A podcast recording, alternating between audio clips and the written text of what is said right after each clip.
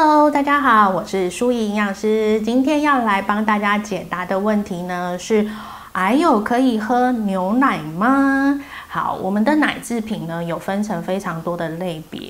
那也很有趣，就是要跟大家分享一个以很很大型的研究哦，它所调查的人数非常的多，所以呃它的可信度也蛮高的。那主要就是观察呃这一群人呢，他们在喝了各式各样的奶制品以后，对于呃罹癌的风险还有死亡率的这个增减到底是如何？那其中奶制品呢，它的所调查的项目包含了有。优格就是所谓的发酵乳制品类的，那在再来还有像 cheese，然后呢还有全脂奶，那最后一种则是低脂或者是脱脂奶。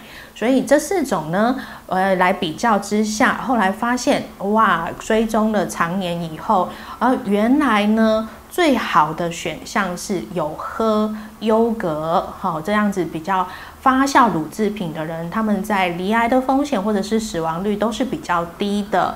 那再来第二个顺位呢？诶，稍稍会增加一点风险。如果你喝的量是比较多的时候，比方说你吃 cheese 啦，好，或者是说低脂脱脂的奶制品的话，风险微幅的增加。好，那这个前提是吃的量稍多的状态之下。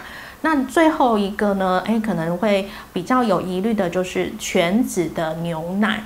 全脂的牛奶，当你喝的量可能超过了一天有五百 CC 以上哦，也就是一天两个马克杯以上的话，呃，风险就会随之增加蛮多的。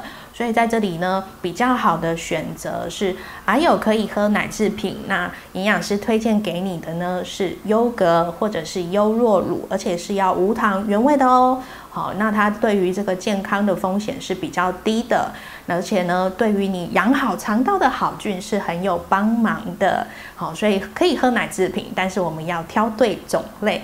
那这里特别提醒一下哦，呃，各种癌症类别当中呢，就只有一个。射护腺癌的病友们呢，针对全品项的乳制品，则是不建议的，好，则是要少喝的。